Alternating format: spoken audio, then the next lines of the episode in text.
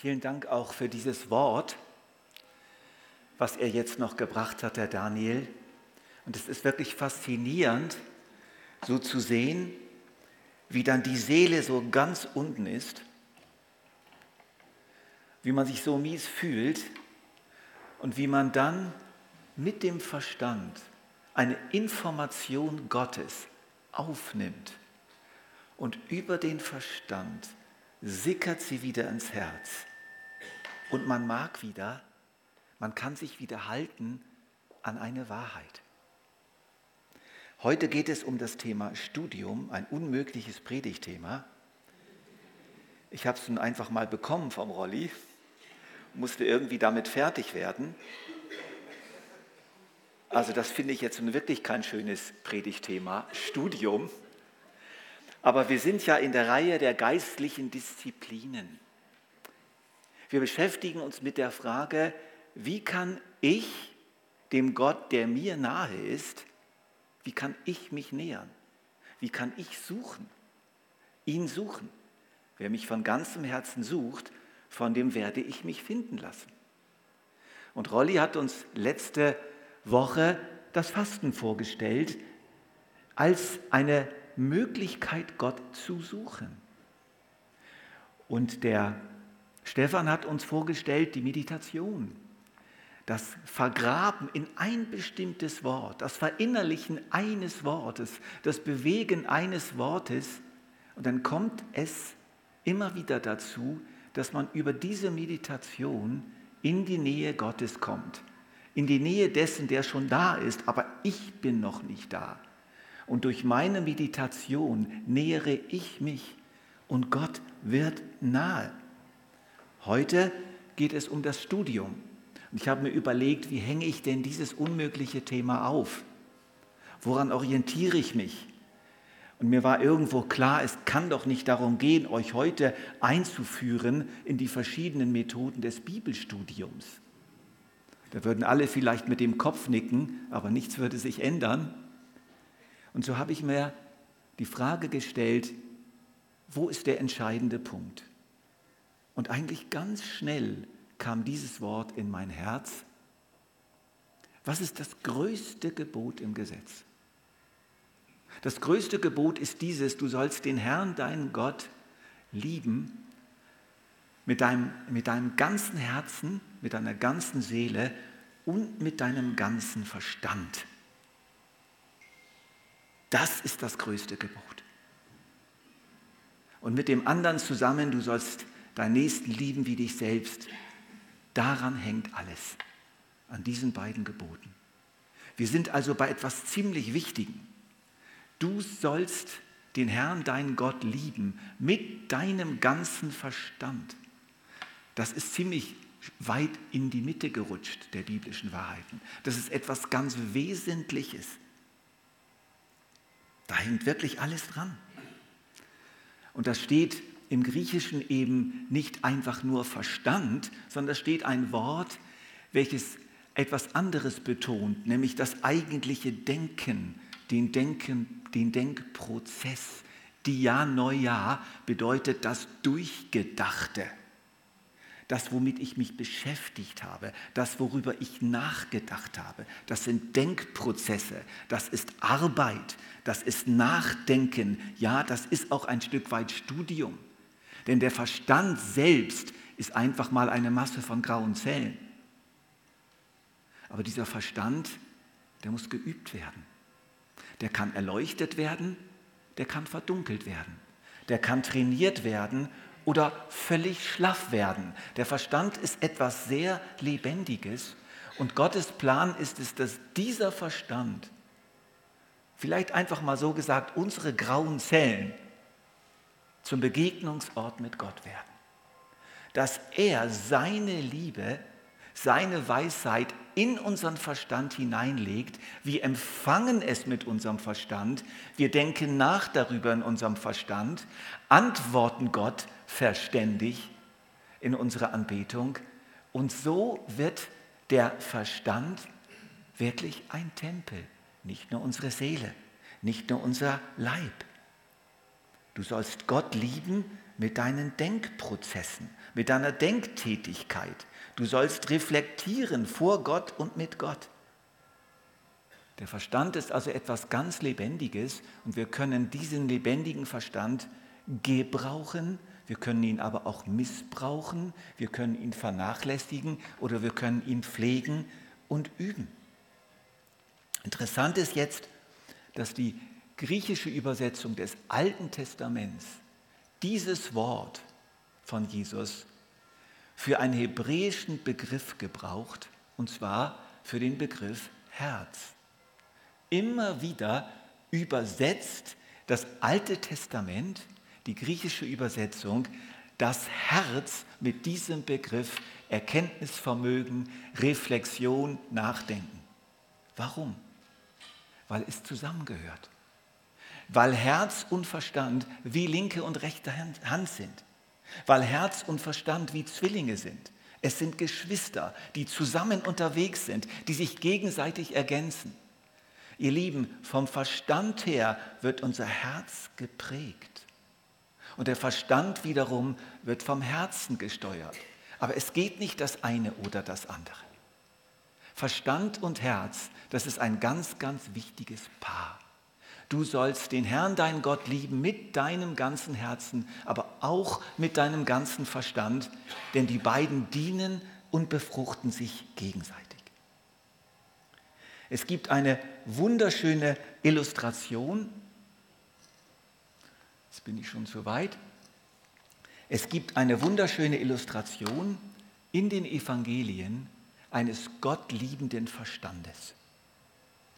Und das ist Jesus im Tempel. Endlich nach drei Tagen, er war zwölf, also gerade religiös mündig geworden, wahrscheinlich hatte er gerade seine Bar Mitzvah gefeiert, also die religiöse Mündigkeit, da gab es dann so ein richtiges Fest. Endlich nach drei Tagen fanden seine Eltern ihn im Tempel. Sie waren ohne ihn losgezogen, er war nicht da. Sie haben es in der Menge erst später gemerkt, wo ist unser Sohn? Und er ist einfach im Tempel geblieben, der Kerl. Drei Tage im Tempel. Und wo finden Sie ihn? Er saß mitten unter den Gesetzeslehrern, hörte ihnen zu und stellte Fragen. Alle, die dabei waren, staunten über die Klugheit seiner Antworten. Ich habe diesen Text völlig neu entdeckt, weil hier kommt mir etwas entgegen von einem jungen Burschen, der seinen Verstand voll einschaltet der mit Gott und für Gott denkt, der Fragen stellt, der studiert hat, schon die Jahre vorher, der sich beschäftigt hat mit der Schrift, der aber auch weiß, ich komme allein nicht weiter. Und deswegen ist er drei Tage im Tempel geblieben und hat sich gesagt, ich muss die Gelegenheit ausnutzen und die Großen da interviewen. Und das ist so viel, was mich beschäftigt. Was sagen die wohl dazu? Und er hörte zu. Er antwortete klug, er hatte auch etwas zu sagen, aber er war eben demütig genug, um auch zu hören. Hier spüren wir schon ganz viel von dem, was es bedeutet, einen Verstand zu haben, der Gott liebt. Und wir wollen uns wirklich beschäftigen jetzt mit dieser Frage, wie machen wir das? Wie lieben wir Gott mit dem Verstand? Wir lieben Gott mit dem Verstand, weil er uns mit Verstand geschaffen hat. Wir lieben Gott, weil ein Gott liebender Verstand Gott bezeugt. Der Verstand ist ein Zeuge in dieser Welt für Gott. Und wir lieben Gott, indem wir unseren Verstand richtig gebrauchen. An diesen Punkten möchte ich euch entlang führen. Gott hat uns mit Verstand geschaffen. Und Gott segnete die Menschen und sagte zu ihnen, seid fruchtbar und vermehrt euch, füllt die ganze Erde und nehmt sie in Besitz. Ich setze euch über die Fische im Meer, die Vögel in der Luft und alle Tiere, die auf der Erde leben, und vertraue sie eurer Fürsorge an. Diese Aufgabe kann nicht ohne Verstand bewältigt werden. Es ist eine selbstständige Aufgabe. Ihr macht das. Und nun denkt nach, wie ihr das macht.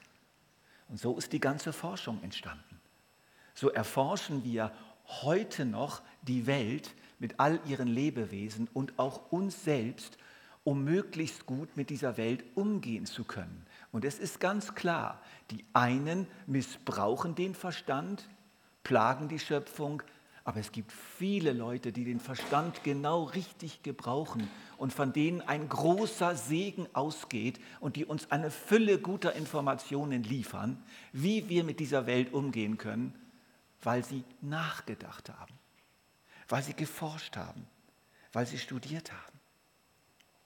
Zum Menschen gehört die Forschung, gehört das verstandesmäßige Durchdringen der Schöpfung, der Erfindergeist, der Forschergeist.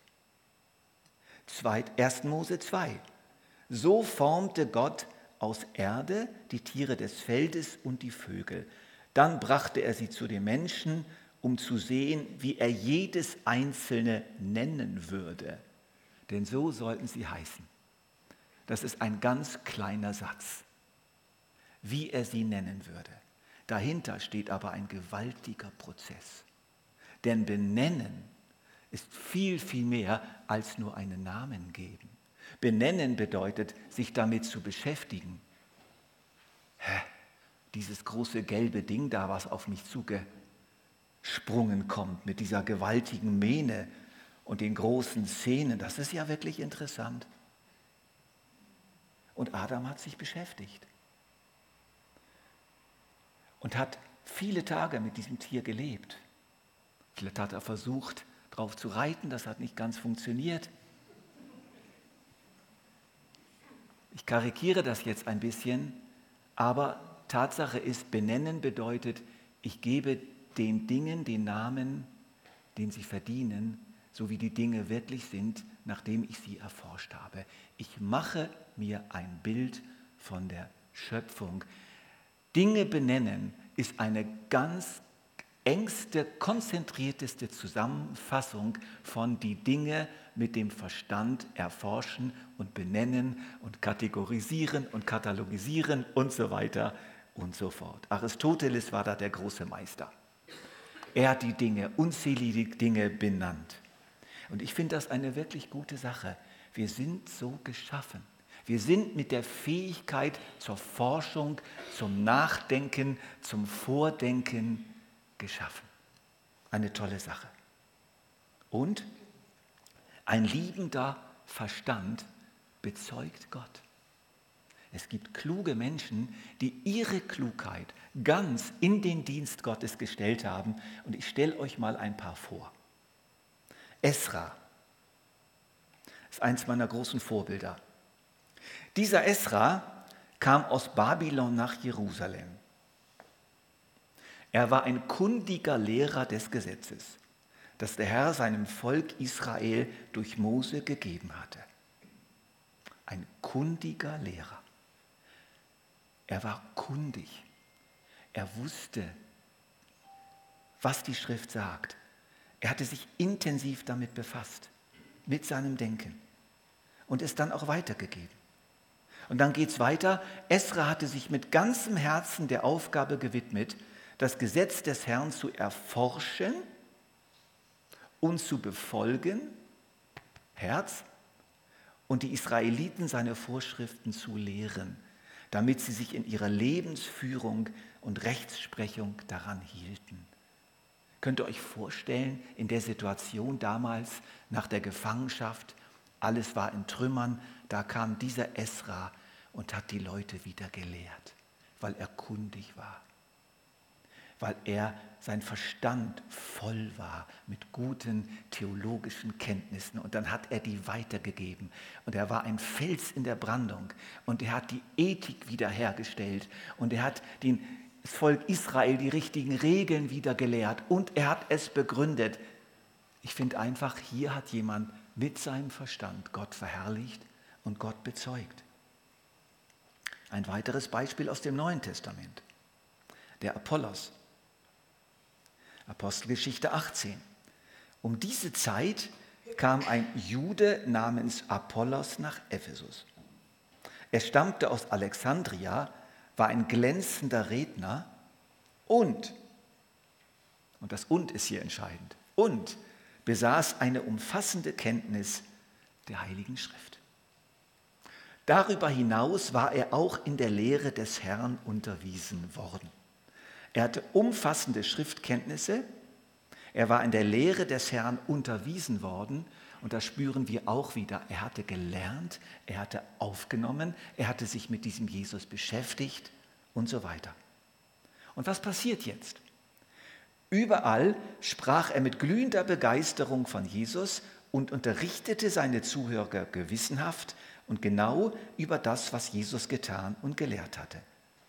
Als Apollos dann in die Provinz Achaia reisen wollte, ermutigten ihn die Christen von Ephesus zu diesem Schritt und gaben ihm einen Empfehlungsbrief mit, in dem sie die Jünger in Achaia baten, ihn freundlich aufzunehmen. Und tatsächlich erwies sich Apollos dort mit seiner besonderen Gabe als eine große Hilfe für die Gläubigen.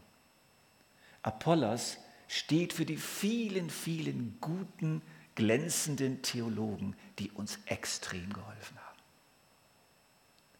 Wo wir wirklich profitiert haben bis zum heutigen Tag. Immer wieder treten solche Leute auf. Der Stefan Schweier ist für mich so einer davon.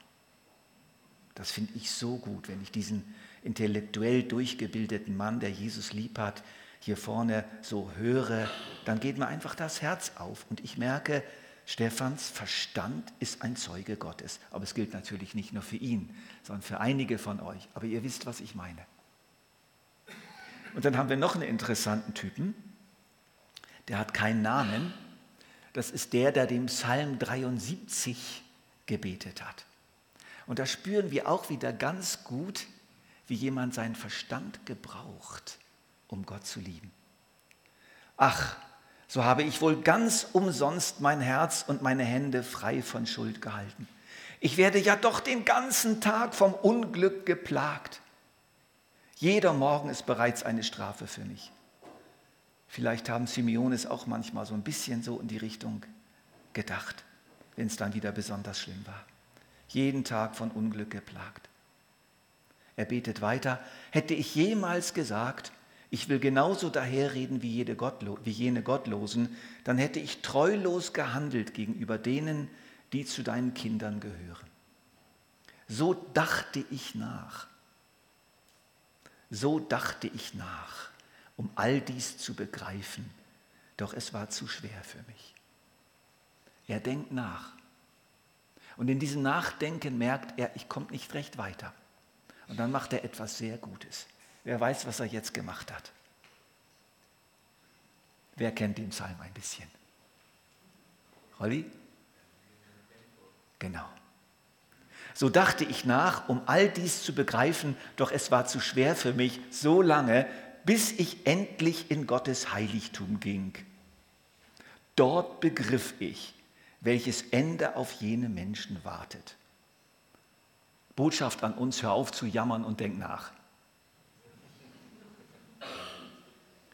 Der hat nachgedacht. Der hat ja nicht aufgehört zu denken, als er in den Tempel ging. Aber das Schöne war, dass er im Tempel hat Gott sich eingemischt in sein Denken und dann ist ihm etwas eingefallen. Es war wie wenn er so innerlich gespürt hätte, ja, denk doch mal ein bisschen weiter. Denk doch mal nicht nur an heute, sondern auch an morgen, an übermorgen, an den ganzen Verlauf des Lebens. Und plötzlich wurde ihm klar, entscheidend ist doch, was nachher rauskommt aus dem Leben und nicht, was jetzt gerade im Moment ist.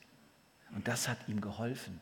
Es war eine verstandesmäßige Einsicht, die runtergerutscht in sein Herz und er hat wieder klar gesehen. Aber das stärkste Beispiel ist natürlich wieder Jesus selber. Endlich nach drei Tagen fanden sie ihn im Tempel. Er saß mitten unter den Gesetzeslehrern, hörte ihnen zu und stellte Fragen. Alle, die dabei waren, staunten über die Klugheit seiner Antworten. Und so hat Jesus dann weitergemacht und hat alle immer wieder verblüfft. Jesus war ein scharfer, gründlicher Denker. Er hat seinen Verstand nicht ausgeschaltet, sondern voll eingeschaltet. Und er war nicht jemand, der praktisch nur eine Art, wie ein Medium, eine Art ständig nur direkt Offenbarungen Gottes weiterging. Nein, Jesus hatte einen über viele Jahre geheiligten und trainierten Verstand. Und dann kamen zwischendurch dann immer noch die prophetischen Weisungen dazu. Und das ist natürlich eine wunderbare Mischung. Jesus war ein Denker. Er war sehr klug. Aber er war nicht einfach nur klug, weil Gott ihn genetisch intelligent gemacht hatte. Er war klug, weil er sein Leben lang mit Gott schon als Kind, mit Gott und vor Gott nachgedacht hatte und jede Gelegenheit benutzt hat, Fragen zu stellen. Und nun weiter, indem wir unseren Verstand richtig gebrauchen. Wir sollen Gott lieben, indem wir unseren Verstand richtig gebrauchen. Und dazu gerne einige Tipps. Nummer eins, dass wir diesen Verstand überhaupt als Gabe Gottes begreifen, als enorm kostbare Gabe. Und dass wir den Verstand nicht schlecht machen. Und manchmal neigen die prophetischen Menschen, die gut sind im direkten Hören Gottes dazu, die, die nur den Verstand gebrauchen und die das überhaupt nicht kennen, diese Prophetengeschichte runterzumachen. Bitte macht das nicht. Wir brauchen die Verstandesmenschen. Wir brauchen die Intelligenten, die ihre Intelligenz haben, von Gott heiligen lassen. Und wir brauchen aber auch die anderen, die mehr vom Bauch, vom Herz her leben. Wir brauchen beide. Aber wir brauchen auch die guten Wissenschaftler, wir brauchen die guten Theologen, wir brauchen die guten Forscher dringend. Und wir sollten für sie beten und für sie einstehen. Und wir sollten den Verstand wirklich schätzen. Ganz neu schätzen. Danke Gott für mein Denken. Hilf mir, damit gut umzugehen. Und dann kommt das Ernähren. Der Verstand kann mangelernährt sein. Der Verstand kann mit so viel Junkfood und Hamburgern vollgefressen sein, dass er nicht mehr richtig denken kann. Wir wissen, dass es nicht gut ist, ständig Süßgetränke zu trinken und Hamburger zu essen. Ich denke, das haben wir mittlerweile alle begriffen, oder? Ich hoffe, davon muss ich euch nicht mehr überzeugen. Und mit dem Verstand gilt das Gleiche. Es gibt Zeitschriften, die sind wie ein Hamburger. Sie triefen von Fett und dann noch ein extrem süßes Getränk dazu. Man liest da die Schlagzeilen und fühlt sich wieder informiert. Aber es hat den Verstand nicht ernährt. Es hat ihn vielleicht gesättigt. Es hat ihn gefüllt, aber nicht ernährt.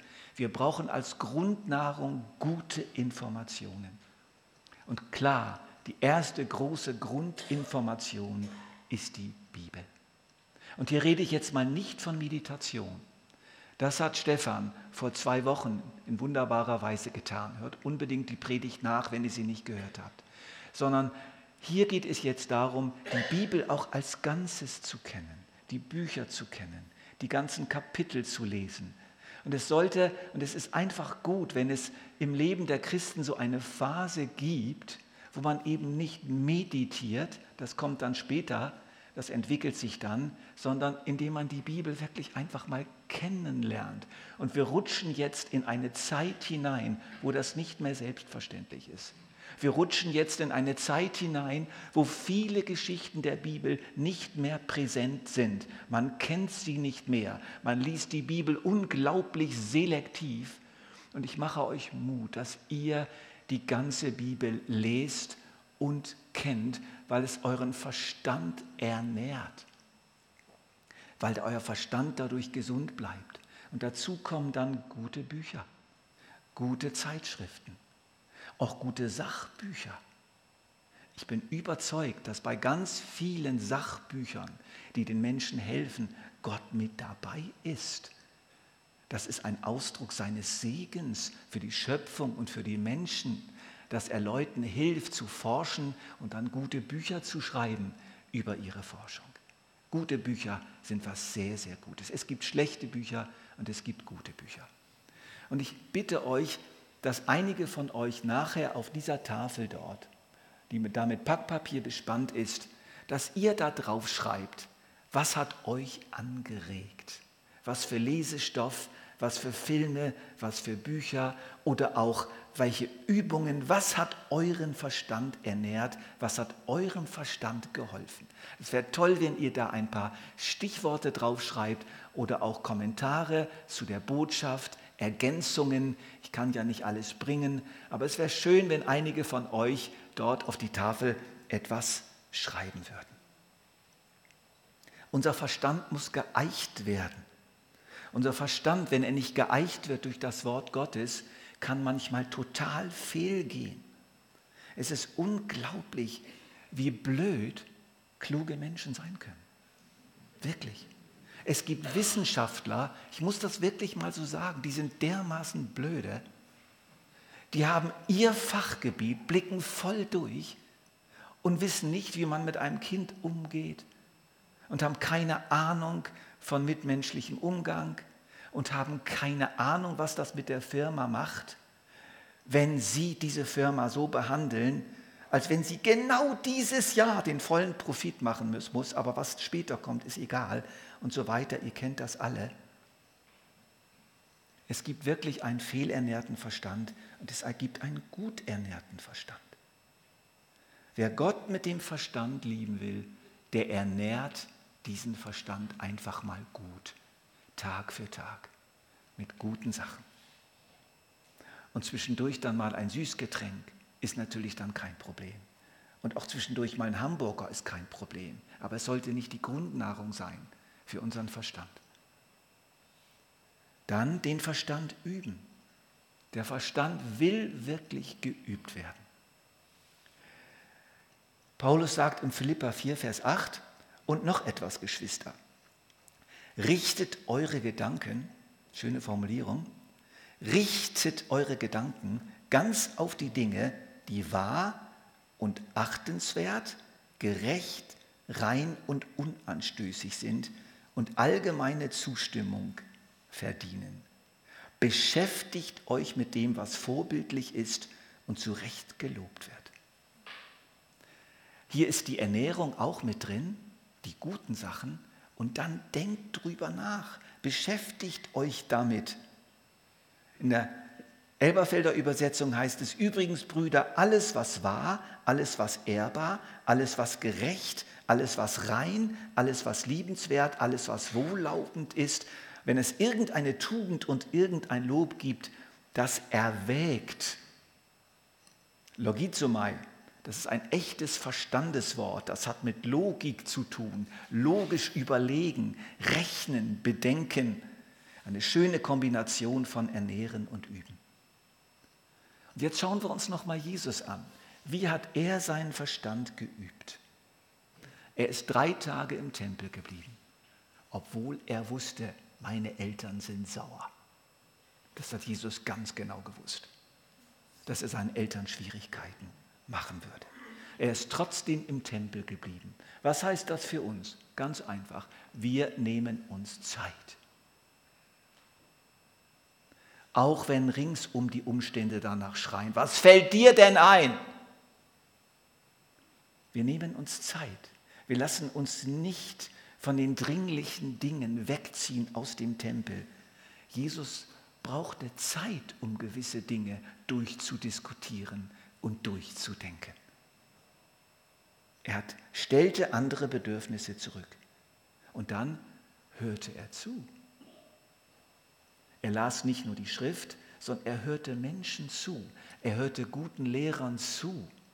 Wir haben ein enormes Vorurteil, was die Pharisäer und Schriftgelehrten angeht. Da war, gab, es gab nämlich eine ganze Reihe von Pharisäern und Schriftgelehrten, die waren super. Die waren wirklich okay. Nicht alle, aber da war, wurde, war viel Gutes geforscht worden im Tempel. Und Jesus hat gefragt und gehört. Also den Verstand üben bedeutet, ich höre immer wieder, inklusive Lesen, und ich frage Menschen und höre ihnen zu und lerne von ihnen. Was habe ich nicht schon alles gelernt in guten Gesprächen mit Leuten? Und ich frage, was machst du und wie geht das und wie erlebst du das? Und ich lerne. Und das will ich so weitermachen.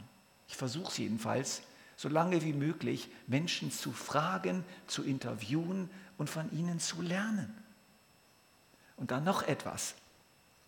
Das finde ich so genial. Er saß mitten unter den Gesetzeslehrern. Das bedeutet doch auch, er setzt sich mit anderen zusammen. Der isolierte Verstand Der Verstand, der nur hinter einem Schreibtisch betätigt wird. Wisst ihr, was mit dem passiert? Der kann sehr leicht sich verirren. Der kann vielleicht unglaublich gute Erkenntnisse haben, aber solch ein Verstand ist gefährdet.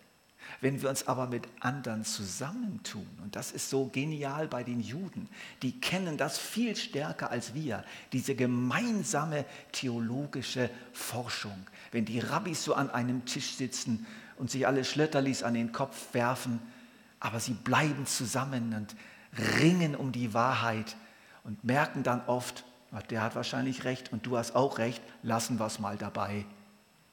Sie haben diese vielfältige Erkenntnis. Also setzt euch mit anderen zusammen. Auch für die Hauskreise ist das wichtig, immer mal wieder so eine Frage gemeinsam durchdenken und miteinander zu diskutieren. Wer Gott mit dem Verstand lieben will, der fragt und der hört und der setzt sich mit anderen zusammen und denkt mit ihnen Dinge durch. Aber jetzt kommt noch etwas sehr Wichtiges. Das haben wir jetzt gelernt, bereits vom Psalm 73, bis ich in den Tempel ging. Und Jesus war im Tempel.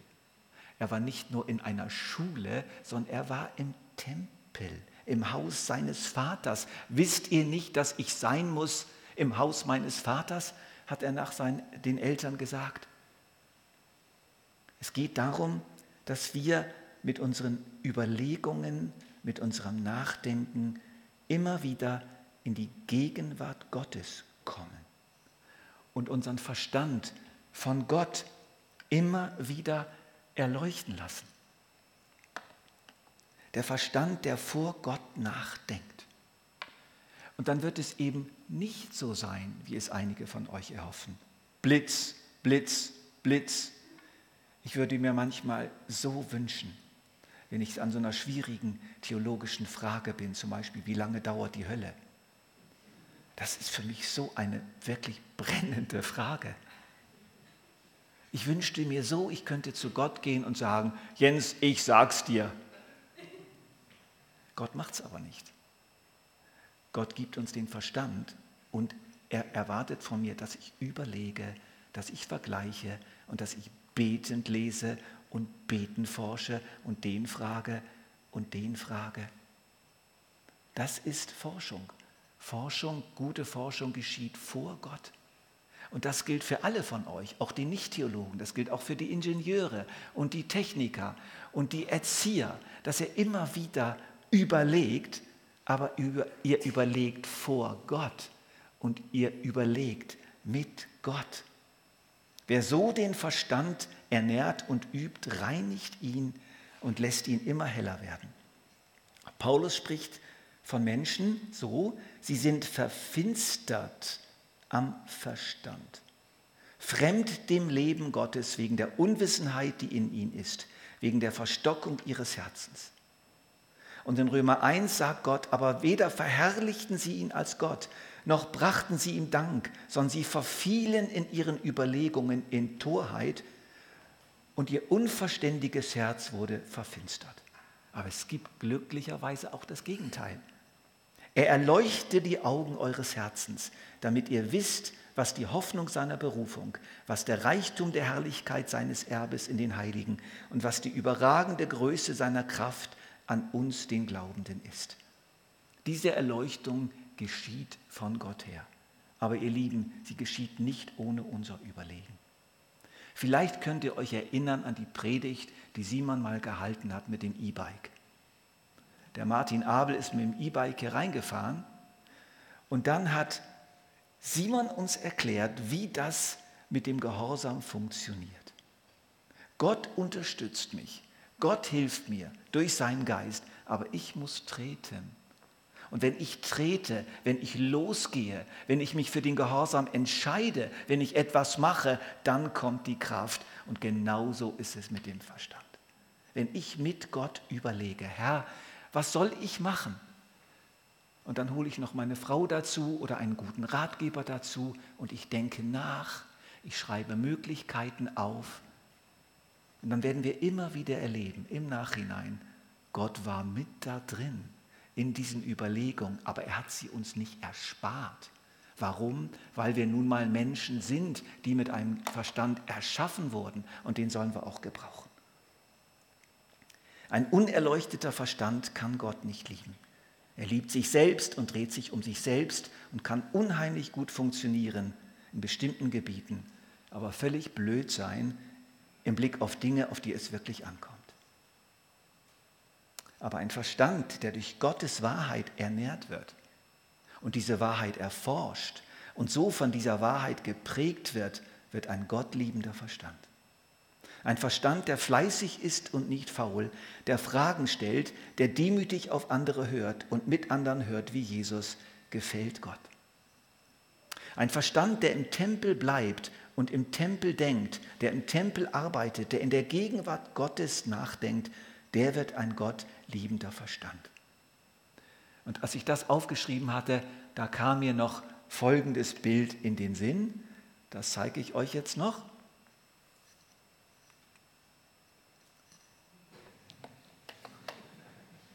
Die brütende Henne. Ich finde das ein schönes Bild. In der Gegenwart Gottes brüten wir etwas aus.